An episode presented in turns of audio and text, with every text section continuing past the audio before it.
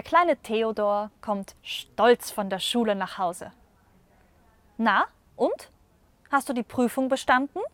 fragt die Mutter. Theodor erwidert, Nein, das nicht. Aber von denen, die durchgefallen sind, war ich der Allerbeste.